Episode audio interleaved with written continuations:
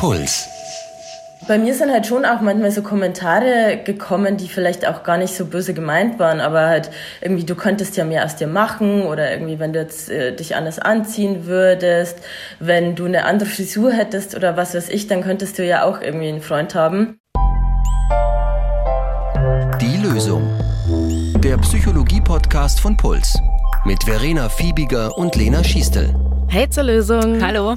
Natürlich völliger Quatsch, was Krischer schon öfter von Freunden und Bekannten, vielleicht auch von der Familie geraten worden ist. Mach dir doch mal eine hübsche Frisur. Als ob es jemals an einem Haarschnitt gelegen hätte, dass man keinen Freund oder keine Freundin bekommt. Ja. So ein Quatsch. Wir sprechen heute übers Single-Sein, sich aber eine Beziehung wünschen. Dieses Dilemma startet für viele mit Eintritt in die Pubertät. Alles beginnt da zum ersten Mal, aber es ist auch noch alles offen. Es gibt aber natürlich auch das Paar im Freundeskreis, dieses eine Paar, das in der neunten Klasse zusammengekommen ist und beim ersten großen Klassentreffen schon total eifrig an der Doppelhaushälfte zimmert. Also die gibt es natürlich auch, aber die meisten von uns, bei denen läuft es anders. Da häufen sich so in den Zwanzigern die Irrfahrten. Wir reden heute über diese speziellen Formen von Beziehungen, die ja in diesem etwas unabgesteckten Terrain eben zwischen Partnerschaft, Freundschaft und Romanze liegen. Also wir reden über lockeres Dating, Affären und die Friendzone. Und wir schauen uns an, wie man damit umgehen kann. Also wenn man diese Beziehungen lebt, aber sich eigentlich eine klassische Beziehung wünscht. Und ich habe eben mit Krischer über zwei Single-Modi gesprochen, in denen sie sich schon häufig befunden hat. Im Affärenmodus und in dem, ah, ich bin irgendwie die beste Kumpeline, hätte aber gern mehr. Grundsätzlich, der Dating-Modus ist schon irgendwie aufregender als dieses manchmal doch eingeschlafene Füßegefühl in der Langzeitbeziehung. Ich muss aber auch sagen, Lena, mich hat's angestrengt. Ich möchte sogar so weit gehen zu sagen, jahrelanges Dating hat mich ruiniert. Ich hatte okay. irgendwann nur noch Mittelohrentzündung. Aus Stress oder was meinst du? Ja, ich krieg tatsächlich immer Ohrenentzündung, wenn nichts mehr geht bei mir. Also wenn ich einfach mich nicht entspannen kann. Und ich habe festgestellt, ich kann das alleine schwierig. Und das, ja, erholen muss man sich auch mal zwischendurch. Ich glaube aber, es gibt auch Leute, die können das besser. Also ich kenne auch zum Beispiel einen Kumpel, der seit Jahren dieses Dating-Leben zelebriert und der ist nicht dauernd krank. Der trifft jeden Tag die Liebe seines Lebens mit enorm guter Laune und äh, ist sehr im Flirt-Modus. Ist für mich als Kumpel natürlich auch ganz angenehm, selber in einer Langzeitbeziehung verräumt. Da kann man sich mal zuzwinkern. Okay, das heißt, er flirtet auch manchmal mit dir. Ja, vielleicht ist es aber auch gar nicht so persönlich gemeint, denke ich mir dann manchmal. Der ist einfach so in diesem Modus. Okay. Und wenn du selbst in so einer Beziehung bist und den anderen einfach nett findest, dann ist es natürlich angenehm und unverfänglich. Ich erinnere mich aber auch so an meine Singlezeit, ähm, wo das echt komplizierter war. Also wo ich oft nicht wusste, wird das jetzt eine Freundschaft? Finde ich aber eigentlich mhm. schon irgendwie auch attraktiv. Und da war auch immer so die Frage, okay, bin ich jetzt das zwölfte Eisen im Feuer oder ist er mein zwölftes Eisen im Feuer? Ja, ich glaube, dieser, dieser Vorteil daran, irgendwie halt so mehrere Eisen im Feuer zu haben, ist eben vielleicht so ein bisschen wie bei Bewerbungsgesprächen oder wenn man so mehrere Bewerbungen am Laufen hat, wenn man halt mal zu einem Vorstellungsgespräch jetzt auch metaphorisch nicht eingeladen wird, dann ist es nicht so schlimm, weil man irgendwie halt auch noch andere Gelegenheiten hat. Würde ich heute jedem Single raten, ist aber natürlich auch vielleicht ein bisschen verwerflich. Es kann aber natürlich auch erfrischend sein. Ich finde, jetzt für alle, die die Bayern nicht so kennen, die Bayern, die sind ja oft sehr direkt. Der Bayer an sich. Der Bayer an sich, ja. Also ich, ich kann mich noch zurückerinnern, als ich noch alleinstehend war quasi. Da sind mir manchmal Sachen passiert, dass dich bei so einer Ausbildungsexkursion ein bis dahin guter, netter Kollege, wo man sich sagt, man könnte sich auch anfreunden vielleicht, der dann irgendwie vorm Hotelzimmer vor der Tür steht und dich dann so anschaut und sagt, Mai, ist deine Entscheidung. ich, so, ich gehe da jetzt in mein Zimmerchen rein, ja, tschüss. Oder irgendwie auch dieses, magst schmusen, mir war's wurscht.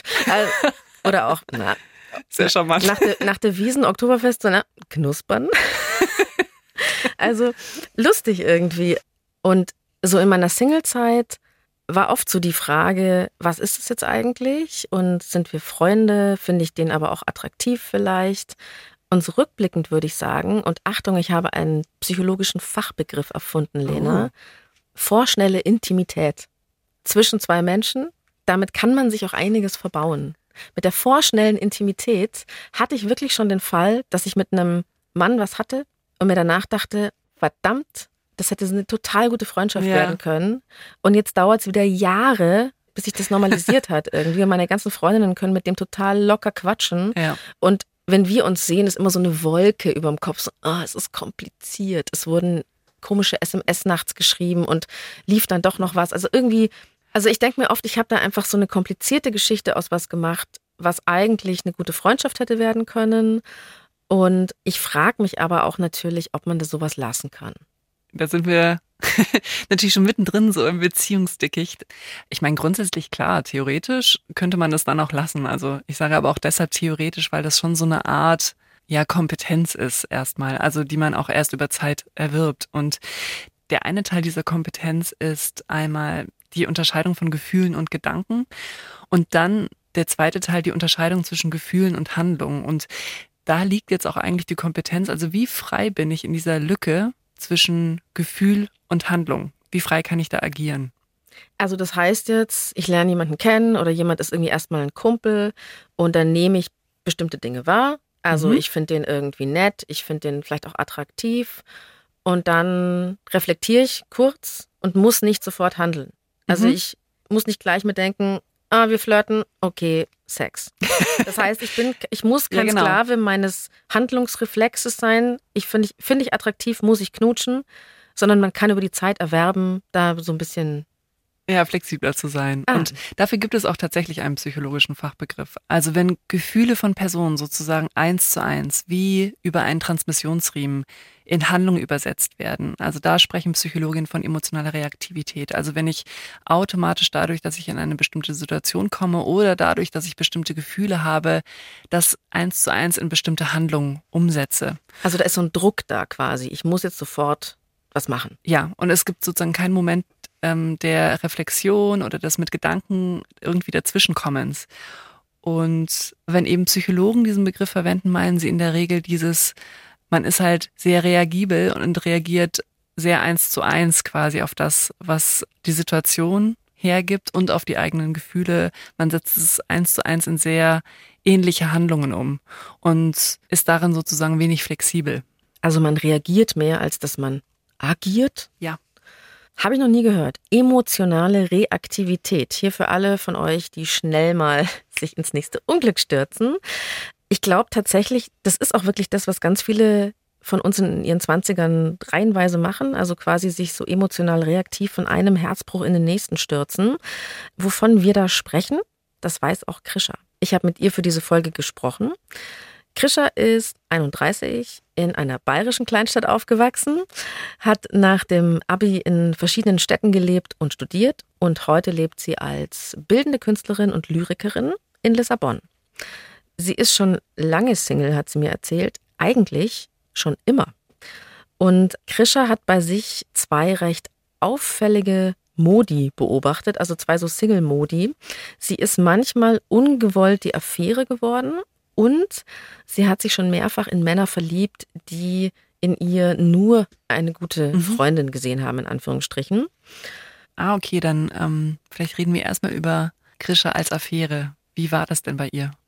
Sie wurde trügerisch angebamst. Für alle Nicht-Bayern angemacht. Bei einer Person war es halt so, dass ich am Anfang eben gar nicht wusste, dass er eine Freundin hat und da war auch er einfach von Anfang an der aktive Part, der sich für mich interessiert hat, weil ich fand ganz am Anfang eigentlich seinen Freund gut. Und dann hat er halt aber so angefangen, sich da für mich zu interessieren und irgendwie mir zu schreiben und wollte sich mit mir treffen und so weiter und hat mir halt voll viel Komplimente gemacht und alles Mögliche. Und dann ja, irgendwann dachte ich mir so, ja, das ist eigentlich auch ganz nett. Und, und irgendwann kam er halt irgendwie mit dem an, ach ja, er hat ja eigentlich auch eine Freundin. Und dann war ich halt auch so, ja, okay, ähm, ja, schön. Mies. Ja, das ist nicht aufrichtig. Ging es dann mit den beiden noch weiter?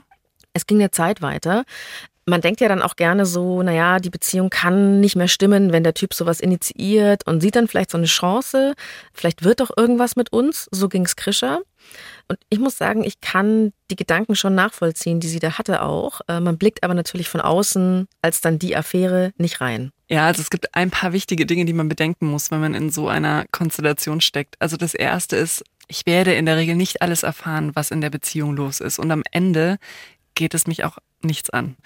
Und auch wenn man dazu etwas hört, also was vielleicht irgendwie in der Beziehung alles schief läuft, dann muss man letztlich sagen, wenn jemand in einer Beziehung verbleibt, gibt es dafür auch immer gute Gründe, auch wenn ich so in meiner eigenen Verliebtheit das nicht wahrhaben möchte. Und, das ist der zweite wichtige Punkt, es liegt in der Natur der Sache, dass es mit der Affäre erstmal intensiver und aufregender ist als mit der Freundin oder dem Freund. Und das heißt nicht, dass man tatsächlich auch der bessere Partner wäre oder besser zusammenpasst.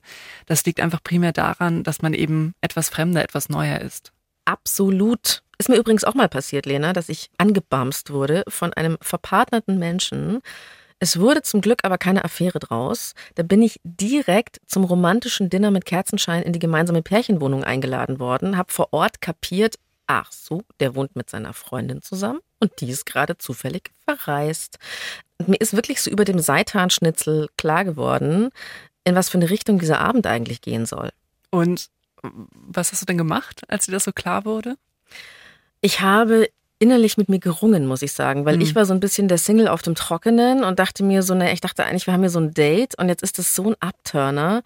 Ah, was mache ich denn jetzt? Und Vielleicht hätte ich meine Moral über Bord geworfen. Dieser Mann hat mir aber Rotwein serviert und ich vertrage Rotwein nicht. Ich weiß nicht, was da los ist. Mir wird's da immer wahnsinnig schnell komplett schlecht und die Jalousien gehen runter. Und ich musste mich leider verabschieden, weil ich gemerkt habe, die Jalousien gehen runter. Ich hatte richtig Glück. Okay. weil ich glaube nämlich, der wollte nur Fun, Fun, Fun. Der hätte aber seine Freundin niemals verlassen. Naja. Bei Krisha war das ein bisschen ausgefuchster, weil sie quasi so ein bisschen auf diese Avancen eingegangen ist und der Typ hat ihr richtig Hoffnungen gemacht irgendwann und sie hat sich verliebt. Ja, aber eben, er will sich ja eh schon länger von ihr trennen und so dieses ganze Gedöns. Und das, habe ich ihm natürlich auch geglaubt, weil ich es glauben wollte an dem Punkt. Ist aber einfach auch nie passiert. Und dann hat er sich dann auch irgendwann doch quasi aus dem Jahr zurückgezogen, so mit uns, sage ich mal. Ja, weil er auch irgendwie anscheinend gemerkt hat, dass es schwachsinnig ist und für mich hat es ja auch irgendwo nirgendwo hingeführt. Aber da möchte ich auch zu meiner Verteidigung gleich nochmal sagen, dass ich aus dem halt auch gelernt habe und auch das jetzt nicht mehr machen würde, weil man halt selber schon auch eine Verantwortung hat und ich das eigentlich im Nachhinein betrachtet auch nicht gut finde, dass ich so gedacht habe und dass ich ihm das überhaupt erst ermöglicht habe, sage ich auch, so eine gewisse Untreue in irgendeiner Form, die, das, was ja nicht möglich gewesen wäre, wenn ich da gar nicht dafür zu haben gewesen wäre. Oder zumindest halt nicht mit mir.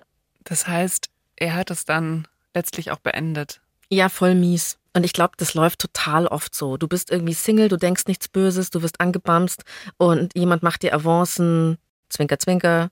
Und dadurch kommst du auf einmal drauf, so ging's Krischer. Ah, vielleicht wäre das ja was stellst dir auf einmal eine gemeinsame Zukunft vor, weil was läuft und der andere lebt aber nur sein Beziehungswirrwarr mit dir aus und schiebt dir dann im Endeffekt wieder den Pärchenriegel vor. Ich frage mich, Lena, kann man sich dagegen wehren? Du meinst, wenn man Single ist und ähm, man findet den anderen schon auch interessant, derjenige ist aber eine Beziehung, zeigt aber Interesse an einem und du möchtest aber im Grunde nicht, dass was läuft. Vielleicht muss man die Erfahrung mal gemacht haben, aber ich glaube, jeder ahnt trotzdem, auch wenn er die Erfahrung nicht gemacht hat, innerlich, hm, das ist eigentlich schwierig. Genau. Also ich möchte das eigentlich ja, nicht. Ja, okay. Ich glaube, da lohnt es sich vor allem zu überlegen, dass man die Situationen und Kontexte gut aussucht, in denen man der Person begegnet. Also grundsätzlich kann man ja festhalten, dass es einem schon auch was abverlangt. Also wenn man spontan eigentlich doch Lust hätte irgendwie auf Nähe und Kontakt, aber danach dann nicht handeln möchte, das ist ja ein bisschen so, eigentlich mag ich die Analogie nicht besonders, aber wie wenn du Hunger hast und plötzlich steht irgendwie ein tolles Essen vor dir. Seitanschnitzel, ja. Zum Beispiel. Und bevor das Essen vor dir stand, hast du das vielleicht auch gar nicht so gespürt, dass du jetzt vielleicht zum Beispiel überhaupt Hunger hast. Aber jetzt eben, wo der Teller vor dir steht, da möchtest du halt wirklich gerne was essen. Ich finde es eigentlich ganz gut. Was taugt dir nicht dran? Ja, also wo die Analogie schon stimmig ist, ist dieses Zusammenspiel zwischen Bedürfnis und Situation und dass wir halt vor allem dann ein Bedürfnis spüren, wenn wir in einer Situation sind, wo es das Potenzial gibt, dass man eigentlich sein Bedürfnis befriedigt kriegt. Aber wo es nicht ganz stimmig ist, ist, dass wir tatsächlich auf lange Sicht irgendwann essen müssen, um überhaupt zu überleben. Und das gilt nicht für alle Bedürfnisse. Also das heißt jetzt übersetzt, Essen ist auf der Bedürfnispyramide Sehr weit oben. Ich glaube, Schlafen ist noch eins weiter drüben. Schlafen ist noch wichtiger. Äh. Essen und dann äh, Sex ist weiter unten quasi. Du, du meinst jetzt diese Bedürfnispyramide von Maslow wahrscheinlich? Ja. Ähm, für alle Fälle in dem Modell, da sind die Bedürfnisse, die unten sind, das sind so die. Die ersten, Also nach die befriedigt werden müssen. Ja, genau. Aber das Modell ist eigentlich auch empirisch widerlegt. Also ich habe das auch aber deshalb gesagt, weil manchmal aus dieser Analogie also eine Position abgeleitet wird, die ungefähr so durchdekliniert wird. Ich wünsche mir Körperlichkeit oder Sex. Daraus wird, ich brauche Körperlichkeit oder Sex. Bis hin zu, ich habe ein Recht auf Körperlichkeit oder Sex. Und das ist schwierig und da, da sind wir bei einem ganz anderen Thema eigentlich. Ja, über das wir auch unbedingt mal was machen sollten. Für Okay. einen ganz wichtigen Punkt. Es gibt da eigentlich kein Recht drauf. Es gibt kein Recht auf Sex quasi. Ja. Aber lass uns nochmal zur Ausgangssituation zurückkommen. Ja, man muss sich da eben bewusst machen, dass es in uns eben verschiedene Arten von Wollen gibt. Und es gibt quasi ein emotional-körperliches Wollen und es gibt eine Art rationales Wollen. Das klingt jetzt vielleicht erstmal nüchtern, aber dieses rationale Wollen basiert auch ganz häufig auf eine sehr gute Art, eben auf Werten und auf Zielen. Und das ist auch häufig das, was wir meinen. Und jetzt mache ich schon wieder ein Essensbeispiel, aber daran wird das so schön deutlich. Angenommen, ich bin jetzt auf Diät und vor mir steht ein großes Stück Schokoladenkuchen oder Kartoffelgratin. Und ich will den Kuchen dann essen und ich will ihn gleichzeitig aber auch nicht essen. Auch so Sätze werden da irgendwie verständlich. Ich will dich nicht wollen. Das macht eben auch vor der Perspektive Sinn, wenn man irgendwie sich eben klar macht, es gibt verschiedene Arten von Wollen in einem selbst. Und das kann eben auch konträr gehen. Und auch hier wäre eben vielleicht auch die erfolgsversprechendste Strategie, den Kuchen zum Beispiel gar nicht erst zu kaufen, als sich zu sagen, ach ja, ich komme ich komm damit schon zurecht, wenn er dann vor mir steht. Ich kann ja so ein bisschen dran riechen. Und es wird vor allem dann schwierig, wenn eben noch sowas wie, ja, Rotwein oder andere Arten von Alkohol eben dazu kommt. Außer man ist gegen Rotwein allergisch. Ja, also ich verstehe es ganz gut, was du meinst. Du hast ja auch gesagt, man soll sich aussuchen, in welchen Situationen man der Person begegnet. Tatsächlich hat mir mal jemand geraten, weil ich gesagt habe, so ja, aber dann bin ich wieder betrunken und dann kommt es dazu. Und dann wurde mir geraten, ja, dann trink halt da nix. Also wenn du weißt, du wirst willenlos, dann bring dich nicht in die Situation, wo du nicht mehr Nein sagen kannst oder wo du dann merkst, das ist mir jetzt wurscht, dass der eine Freundin hat oder dass die einen Freund hat. Ich mache einfach. Ich muss aber an der Stelle trotzdem mal, wir haben jetzt sehr moralisch gesprochen, eine Lanze für alle brechen. Natürlich für Krischer, dass sie so ehrlich ist, uns das erzählt, was da passiert ist. Natürlich auch breche ich eine Lanze für alle Singles, die es nicht so einfach haben, wenn sie in einer kalten Winternacht allein in ihrem Bettchen kauern. Und ich glaube tatsächlich auch, vieles ist ein bisschen wahrscheinlich Erfahrung. Man muss manchmal Dinge erlebt haben, um in Zukunft klarer Nein sagen zu können. Also einfach manchmal gerät man in Situationen und weiß noch gar nicht, dass es solche Situationen gibt. Und drittens, wir wollen jetzt auch nicht die Moralkeule jedem Menschen, der in einer Langzeitbeziehung ist, an den Kopf dotzen, der sich gerade überlegt, irgendwie sowas zu starten. Auch das sind Erfahrungen, die manche Menschen machen wollen und vielleicht auch machen müssen. Ich ahne schon, dass wir irgendwann eine eigene Folge zum Thema Affäre machen sollten. Das ahne ich auch. das Affärendasein, das war die eine unglückliche Nichtbeziehungsform, die Krische erlebt hat. Sie hat aber auch was anderes schon mehrfach mitgemacht, in Anführungsstrichen, was vielleicht auch einige von den LösungshörerInnen kennen. Die Friendzone. Also Krischer war mehrfach in dem Zustand zwischen Freundschaft und Liebesbeziehung. Also nah an jemandem dran und genügend Möglichkeiten zum Anschmachten. Im entscheidenden Moment hat der andere aber immer die Zugbrücke hochgefahren. Das war zum Beispiel folgendermaßen. Sie hat einen Mann kennengelernt über ihren Freundeskreis und bei Krischer läuft das dann in der Regel so ab. Den fand ich halt klar irgendwie so attraktiv schon mal anziehend. Und es gab aber auch irgendwas an ihm halt, was ich darüber hinaus gut fand und was mich halt irgendwie vielleicht fasziniert hat. Oder, ja, wo ich dachte, da bringt halt irgendwas in mein Leben, was jetzt ohne den vielleicht nicht da ist oder der macht halt irgendwas besser. Und dann haben wir uns meistens ja auch ganz gut verstanden erstmal, also freundschaftlich, aber ich bin halt einfach selten über diese Freundschaftsbeziehung halt hinausgekommen und bin halt da immer irgendwie in dem stecken geblieben und habe dann aber selber schon halt so romantische Gefühle entwickelt und ja, wollte halt da irgendwie natürlich den Menschen auf eine andere Weise in meinem Leben haben. Also da war schon Chemie da, da war schon Chemie da. Wer sagt Chemie? Wer sagt denn Chemie? Chemie sagt der Bayer auf jeden Fall, egal.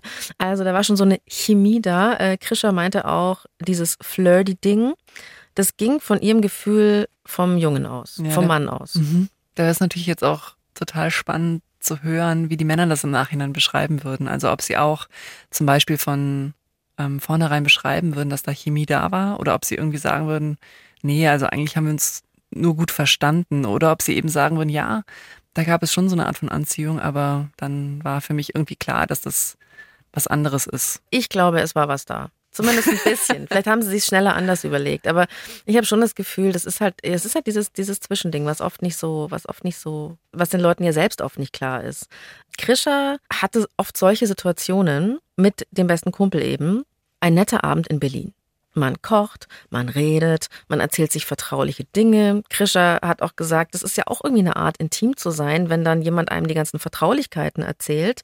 Und sie hatte schon das Gefühl, da gibt es eine gewisse Nähe zwischen ihr und dem Mann und der lässt sie doch in sein Leben rein, aber jetzt halt irgendwie eher emotional und nicht körperlich klar, dann denkst du irgendwie so, boah, wenn du redest, irgendwie dann, was weiß ich, oder wenn du lachst, dann hätte ich halt jetzt eben voll Lust eigentlich, dich zu umarmen oder dich zu küssen oder mal über deine Haare zu streicheln und ja, oder auch, sag ich mal, wildere Fantasien von mir aus. Und deswegen war das für mich immer furchtbar schwer, eigentlich zu sagen, ich muss das alles wegdrücken und unterdrücken, wo ich eigentlich jetzt total ja, Lust hatte, halt nicht nur emotional zu connecten, sondern halt den Menschen auch wirklich physisch anderweitig zu spüren und dem nahe zu kommen. Was macht man da, Lena? Im Liebessaft schmoren oder so nach vorne preschen, Komplettoffenbarung?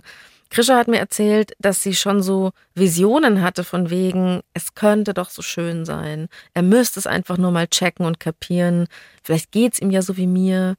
Vielleicht bin ich noch nicht deutlich genug. Also es ist natürlich auch immer, dass man will irgendwie die Person in dem Sinn halt auch nicht als Freund verlieren und hat aber eben auch auf der anderen Seite nicht das Gefühl, dass halt von seiner Seite wirklich irgendwas kommt und ist aber ja ständig auch in dem Einflussbereich, sage ich jetzt mal, von der Person oder die Person verschwindet ja irgendwie nicht aus seinem Leben, so dass man halt schneller irgendwie sagt, okay, ich komme jetzt da mal drüber hinweg. Und es ist schon so ein innerliche Zerreißprobe eigentlich immer zwischen diesen Gefühlen. Was ist mir jetzt auch wichtiger, diese Freundschaft oder halt dieser Wunsch nach einer Beziehung mit der Person?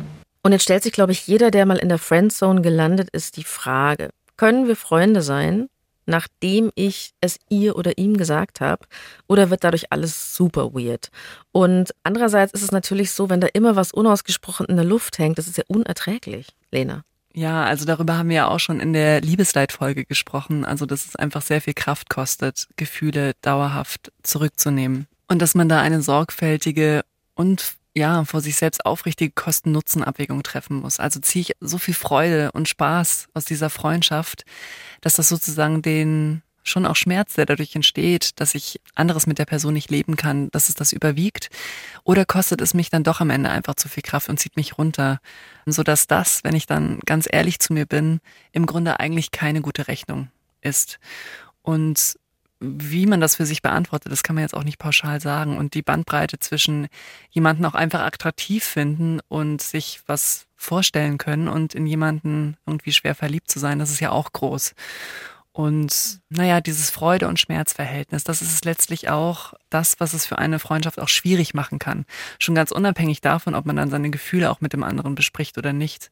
Es ist auch klar, dass man irgendwie Sorge hat, dass es eben die Freundschaft verändert, wenn man seine Gefühle mitteilt oder vielleicht nicht nur verändert, sondern dass man vielleicht sogar auch Angst hat, den anderen zu verlieren dadurch. Ich glaube, hier ist wirklich der ganz wichtige Punkt, was kann ich mir selbst zumuten und was nicht. Krischer hat mir gesagt, früher da war sie als Affäre oder als die schmachtende Kumpeline die, die keine Schmerzgrenze kannte. Sie hat gesagt, ich dachte, ich muss dadurch wie ein Marathonläufer, der die Zähne zusammenbeißt. Irgendwann lohnt sich das Ganze. Aber eine Beziehung sollte eigentlich das Gegenteil sein. Ob jetzt eine Freundschaft oder eine Liebesbeziehung. Nichts, wo man die Zähne zusammenbeißt, sondern wo man auch mal loslassen kann, wo man sich mal entspannen kann. Und deswegen glaube ich, ist es wirklich ein wichtiger Punkt. Man darf sich nicht so quälen. Und nicht überfordern. Überfordern ist vielleicht das richtigere Wort.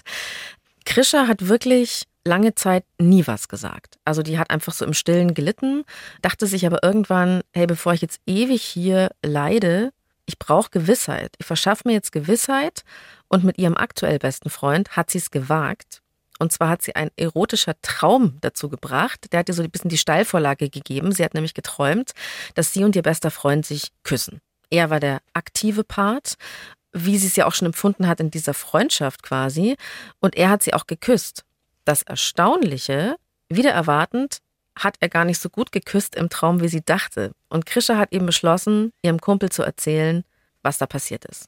Dann hat er halt auch so gesagt, ja, willst du mich so eine Laieninterpretation von deinem Traum geben oder was? Und ich dachte so, ja, vielleicht ist es ja auch, also vielleicht wünscht er sich das ja auch und habe ihm dann halt irgendwie erzählt, dass es ja leider nicht so gut war, aber dass es ja vielleicht ein Zeichen war, dass ich ihm noch was lernen könnte in der Hinsicht und bin da halt schon mal irgendwie so ein bisschen mehr vorgeprescht als sonst. Und dann kam halt von ihm so, ja, aber könntest du dir denn auch vorstellen, dass wir einfach nur Freunde sind? Es tut ein bisschen weh, aber es ist auch mutig, dass sie es gemacht hat, finde ich. Ja, ich finde, eigentlich hat sie es ja auch erstmal sehr elegant eingefädelt, irgendwie von diesem Traum zu erzählen. Ich habe übrigens auch öfter schon nachgedacht, mir ist es auch schon ein paar Mal passiert, dass ich dann so Sachen geträumt habe. Mein Lieblingstraum ist eigentlich von einem guten Kumpel, den ich auch irgendwie attraktiv fand, finde, keine Ahnung, dass ich mich mit dem Kopf nur so an seine Schulter angelehnt habe. Und das war schon das ganze Erotische, was passiert ist. Im Traum. Auch, Im Traum. Und dann habe ich mir auch lang, das war wunderschön. Und dann habe ich mir auch lang gedacht, so, ob ich das erzählen soll. Hab's aber gelassen. ich habe das auch mal gemacht, ähm, nachgefragt, was denn so los ist beim anderen, haben mir auch einen Korb abgeholt. Im Nachhinein muss ich aber trotzdem sagen, die Klarheit war gut. Also man erspart sich so jahrelanges an jemanden hinbenzen. Ja. Angenehm ist es aber nicht. Manchmal braucht man einfach eine Aussprache. Also weil, also das verliebte Herz im Zweifelsfall sich auch die fadenscheinigsten Kleinigkeiten irgendwie sucht, um halt die Hoffnung aufrechtzuerhalten, dass vielleicht auch noch eine Liebesbeziehung entsteht. Naja, und da muss man sich vielleicht dann auch einfach seinen Korb abholen. Und in dieser Klarheit liegt aber oft auch eine große emotionale Entlastung. Und wer weiß, vielleicht werden die Gefühle ja auch erwidert. Meine persönliche Erfahrung ist immer, wenn man es so aussprechen und ansprechen muss, dass es schon ein bisschen kompliziert ist oder dass es wahrscheinlich eigentlich Kein gutes Zeichen. nicht klappen wird, ja. Aber ich glaube, es ist für einen selbst wichtig, diese, ich sag mal, echte Gegenseitigkeit einzufordern oder anzufragen. Und echte Gegenseitigkeit meine ich damit, dass irgendwie klar ist, was, dass beide Leute in die gleiche Richtung wollen. Und das ist, finde ich, schon eine Entscheidung, dass man sagt, ich möchte das für mich auch. Und wenn der andere das nicht will, dann, dann lasse ich es auch bleiben. Ja, ich habe mich bei Krisha auch kurz gefragt, was es in ihrem Fall eigentlich ist, also diese echte Gegenseitigkeit und wie Krisha da jetzt auch ihre Gefühle beschrieben hätte. Also weil es ja ein wenig danach klingt, dass sie sich da eben nach Körperlichkeit mit ihm gesehnt hat und sie hat ihn ja dann quasi auch direkt so zum Knutschen eingeladen. Aber das muss ja eigentlich nicht unmittelbar bedeuten, dass sie auch verliebt war. Ähm, das kann, muss aber nicht unbedingt Hand in Hand gehen und falls sie jetzt sagen würde, ja, dass sie verliebt war, also wie sie sich dann dafür entschieden hat, dass sie eben dieses Knutschangebot so nach vorne gestellt hat im Vergleich zu ihren Gefühlen. Also Krisha hat schon gemeint, dass es für sie viel darum geht, dass jemand anderes was in ihr Leben bringt, was da vielleicht noch fehlt. Also der es bereichert, auch mit mhm. den Dingen, die er tut. Und Klar. das können ja Freundschaften auch, ganz ohne Sex. Ja, also im Grunde Genau, erleben wir auch diese Form von Bereicherung auch in guten Freundschaften. Und deshalb ist es auch eine sehr spannende Frage, was es eigentlich ist, was man sich von einer Liebesbeziehung, die auch so den offiziellen Rahmen einer Beziehung bekommt, was man sich da erwartet. Das sieht vielleicht nämlich nur auf den ersten Blick so aus, als sei das völlig klar. Und es lohnt sich, das für sich selbst abzuklopfen. Auch wenn man zum Beispiel aktuell gerade selber in einer Beziehung ist, dass man sich mal fragt, was, was ist es eigentlich? Was, was gibt es mir eigentlich? Und wenn ich eben gerade nicht in einer Beziehung bin, was wünsche ich mir da eigentlich konkret? Also zum Beispiel, dass ich mir wünsche, dass jemand eben abends zu Hause ist und weil ich einfach gerne Gesellschaft habe, ist es vielleicht auch so eine Art Absicherung, dass ich weiß, dass ähm, wenn mal irgendetwas sein sollte, dass ich dann Hilfe bekomme von einer Person oder das ist vielleicht dieser Aspekt für Verantwortung füreinander oder ist vielleicht meine Hauptmotivation, dass es so die Hauptchance ist, in einem gesellschaftlich sehr akzeptierten Rahmen so regelmäßig Sex oder einfach kuscheln zu bekommen. Mir ist sehr bewusst, dass diese Aufzählung erstmal sehr unromantisch klingt. Also vor allem, weil es sich ja anfühlt, als wollte man einfach mit der anderen Person zusammen sein, weil sie eben so toll ist oder eben, wie es auch Krischer beschrieben hat, weil sie eben so toll ist. Aber eben so wie es auch Krisha beschrieben hat, was ist es denn konkret, was ich mir da vorstelle, was die andere Person da in mein Leben bringt? Die Frage lohnt sich auch deshalb, weil ich dann natürlich auch Ausschau danach halten kann, wie kann ich das, was ich mir wünsche, vielleicht auch auf eine andere Art und Weise in meinem Leben realisieren. Und damit will ich jetzt nicht sagen, dass das dasselbe ist, wie dann eine klassische Paarbeziehung zu haben, aber viele schöne Dinge sind bei genauerer Betrachtung nicht eins zu eins für Paarbeziehungen reserviert, sondern können eben auch auf andere Arten erlebt werden. Banales Beispiel, gemeinsam Tatort oder Serie schauen am Sonntagabend nach einem durchgesoffenen Wochenende. Das kann man als WG machen zum Beispiel. Das kann man mit Freunden machen. Das muss man gar nicht mit einem Partner machen. Es ist aber mit einem Partner oder einer Partnerin natürlich auch schön. Ich glaube, das ist gar kein so banales Beispiel. Ich glaube, die Sonntagabende sind schon so eine Art, keine Ahnung, Topos für äh, Alleinstehende. Es ist eben gut, danach Ausschau zu halten, was kann ich auch in anderen Formen von Beziehungen leben. Also zum Beispiel, ich kann auch Freundschaften führen, in denen viel Verantwortung gegenseitig übernommen wird. Oder ich kann ja auch zum Beispiel mit Teilen meiner Familie zusammenwohnen. Und das heißt nicht, dass ich nicht auch weiter den Wunsch nach einer Beziehung habe oder den Wunsch aufgebe. Aber es weitet auch wieder so ein bisschen den Blick für das eigene Leben und man ist nicht ganz so fokussiert auf dieses eine Thema, das dann vielleicht auch ganz viele verschiedene Bedürfnisse oder Dinge lösen soll für das Leben. Krischer hat als Single vor allem zwei Sachen erlebt eben die Affäre sein oder verliebt in den besten Freund. Jetzt gibt es aber natürlich auch Singles, die einen Zustand kennen, der ödste sein kann, wenn man gar kein Eisen im Feuer hat. Also das pure Sein.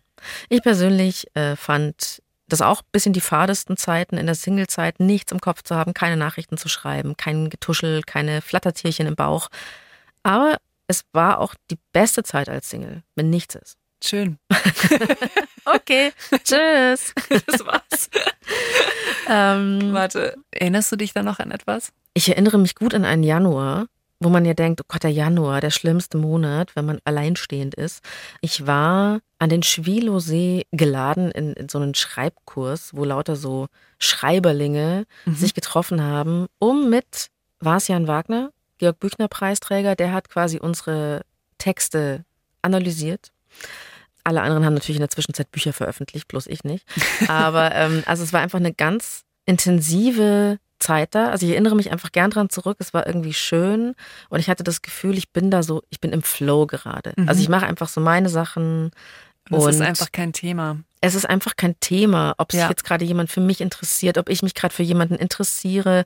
Wir saßen da nachts an diesem Schwelosee an so einem Steg und haben uns einfach über irgendwas unterhalten. Ich weiß auch gar nicht mehr genau, was es war, aber ich wusste damals noch, ach krass, ich bin glücklich. Mhm. Wie kann das denn sein? Und ähm, ja, deswegen, man braucht auch manchmal kein Eisen im Feuer. Aber wir brauchen jetzt trotzdem eine Lösung, Lena. Was sollten wir mit unseren unerfüllten Beziehungswünschen beachten? Wenn wir jetzt eine Beziehung wollen, aber es klappt noch nicht? Was kann man alles beachten? Eine wichtige Perspektive ist aus meiner Sicht, dass man sagt, dass beide Zeiten, also Singlezeit wie auch Beziehungszeit, dass es Entwicklungskatalysatoren sind. Zwar für unterschiedliche Themen, aber beides eben Entwicklungskatalysatoren. Also in Beziehungen, da lernst du vielleicht sowas wie Kompromissfähigkeit, Verhandlungsfähigkeit. Also es beginnt man ja schon dabei, dass man irgendwie verhandeln muss, wie lange noch das Licht anbleiben kann, wenn man irgendwie ins Bett geht. Oder ähm, wenn man so große Lebensziele aufeinander abstimmen muss. Also ja, alles. Absolut. Das Kleine und das Große muss verhandelt werden. Ja, und auch eben streiten lernen, ähm, die Balance eben finden zwischen Nähe und Distanz und so weiter. Und in der Singlezeit, da bist du eben auch sehr für deine eigene Gefühlsregulation zuständig. Und das ist, du hast da eben nicht permanent jemanden um dich, der dir unterstützende Worte vielleicht zuwerfen kann. Gefühls-Selbstregulation finde ich einen total wichtigen Begriff, weil mir das als Single gar nicht klar war, was ich da eigentlich machen ja, muss. Ja, was das so eine Qualität ist, also dass man da für sich selber eben so zuständig ist. Und ja, du, du wirst vielleicht auch automatisch in verschiedenen Bereichen schneller patent, weil du im Zweifelsfall eben die Installation der Spülmaschine oder die Geranienpflege nicht jemand anderem überlassen kannst. Und auch dieses Einüben und Pflegen, Kontakt halten mit anderen Menschen und Dinge eben allein tun können. Das ist eine große Qualität. Und das lernt man eben besonders gut in Singlezeiten. Krischer hat mir vor allem von zwei Mechanismen erzählt, die sie bei sich entdeckt hat. Zum einen ist es, dass sie so ein bisschen unterscheidet, was ist Liebe, was ist Begehren, dass sie da so einen Unterschied machen kann und das nicht gleichsetzt. Und der wichtigste Punkt ist, und der ist uns eigentlich allen klar, aber es ist der schwierigste, Selbstliebe. Sich selber lieben kam eigentlich eher, weil ich immer auch so dachte früher, ah, ich habe eben so viel Liebe zu geben und so viel Liebe in mir und ich weiß eben gar nicht, wohin damit. Und die, für die ich diese Liebe habe, die wollen die immer nicht und ich verstehe das gar nicht, also wie können die das gar nicht wollen? Ist so schön. Und dann habe ich halt irgendwann eben verstanden, so, okay, wenn ich nicht weiß, wohin mit dieser ganzen Liebe, vielleicht sollte ich halt irgendwie mein Konzept von Liebe überdenken, weil wenn es jemand nicht will, ist es ja auch eher ein bisschen Egoismus als tatsächliche Liebe. Also wenn ich es dem aufzwängen will. Und dass ich halt eben eigentlich auch den anderen immer auf so ein Podest stelle und irgendwie höher stelle als mich. Also vielleicht sollte ich halt ein bisschen von dieser Liebe einfach mal mir geben. Das finde ich ein super schönes Bild. Also dieses, kann ich die Liebe, die ich quasi so oft auf andere verwende, kann ich die einfach für eine Zeit auch auf mich verwenden und mir selbst quasi geben. Das ist übrigens auch so ziemlich das Gegenteil jetzt zu Selbstoptimierung. Also irgendwie zu dieser Idee, ich muss einfach noch etwas besser aussehen oder noch ein aufregenderes Hobby machen, um mich einfach interessanter zu machen, aber dann wiederum für andere. Es eben fiel mir so ein, wie kann ich es mir selbst in meinem Leben schön machen und wie kann ich mir selbst ja ein guter Freund sein? Das ist eher eine Lebensaufgabe, glaube ich. Also richtig, richtig schwer. Ich glaube aber, wenn man keinen Partner hat, lenkt einen nichts davon ab, sondern man, man befasst sich vielleicht mal damit. Lena will übrigens an dieser Stelle noch eine Lanze brechen. So, ja. Die Lanze bitte. Mir ist es auch ganz wichtig, äh, einmal zu sagen, dass man nicht schuld daran ist, wenn man länger alleine ist oder Single ist. Weil, also diese Erzählung rund um das, was ist falsch mit Singles, ist aus meiner praktischen Erfahrung eigentlich hinfällig. Klar kannst du vielleicht irgendwie im Einzelfall schauen, was es an hilfreichen, nicht so hilfreichen Faktoren gibt, aber am Ende des Tages kannst du leider auch eine ganze Reihe lang einfach daneben liegen und es ist rein gar nichts falsch mit dir. Und ich kann super gut verstehen, dass man irgendwie gerne klare Gründe dafür finden möchte. Also warum man selbst oder jemand anderes Single ist oder nicht weil ähm, dieses Gründe finden ja dann auch impliziert, dass sobald ich was an den Gründen ändere, dann ist sozusagen freie Bahn und ich komme in eine Beziehung. Aber es ist leider auch schlicht so, dass man eben einfach eine ganze Weile Pech haben kann und dass aber gar nichts an dir als Person verkehrt ist. Und mir ist klar, dass irgendwie vielleicht sogar viele lieber Schuld an einer Sache haben, als mit dem Gedanken zu leben, dass man bestimmte Teile des Lebens, also zum Beispiel, ob wir jemanden finden, mit dem man sich so etwas wie eine Beziehung vorstellen kann und dass derjenige oder diejenige das in dem Moment dann auch findet, dass das zu einem Großteil einfach nicht kontrollierbar ist. Timing. Na toll, alles ist nur Timing beim Liebeskarussell.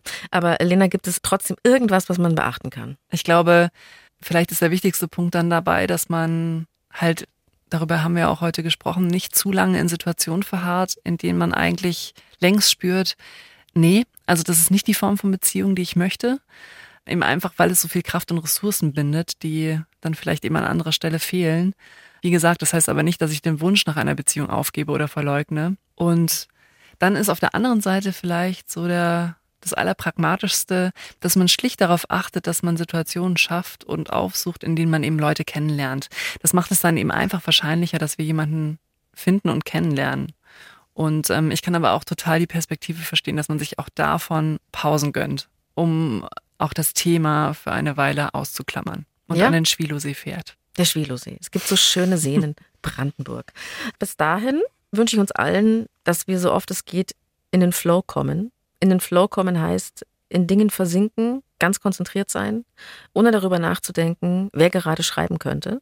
Und ich würde gerne jedem einen kleinen Stempel schenken, wo echte Gegenseitigkeit drauf steht. Äh, das wurde mir mal geschenkt. Echte Gegenseitigkeit. Na, das ist schön. Ich mag das. Das waren jetzt erstmal unsere Ideen für Singles, die eigentlich eine Beziehung suchen. Wenn ihr denkt, dass wir eines der Themen aber unbedingt vertiefen sollten, dann freuen wir uns natürlich, wenn ihr uns schreibt an die.loesung.br.de. Lieben Dank an dich, Krisha, dass du mit uns gesprochen hast. Und wir sind auch schon am Ende der heutigen Folge. Was auch heißt, dass wir am Ende dieser Sommerstaffel sind. Lena und ich, wir machen eine Pause jetzt. Nicht aber ohne euch einen Spätsommer-Podcast-Tipp dazulassen. Die Bergfreundinnen. Da bist du auch in der Folge, ne? Ja, da bin ich auch in einer Folge dabei. Da geht es um Beziehungen am Berg und was da so an Streitthemen aufkommen kann und mhm. so weiter. Es geht auf jeden Fall um den Berg. Ja.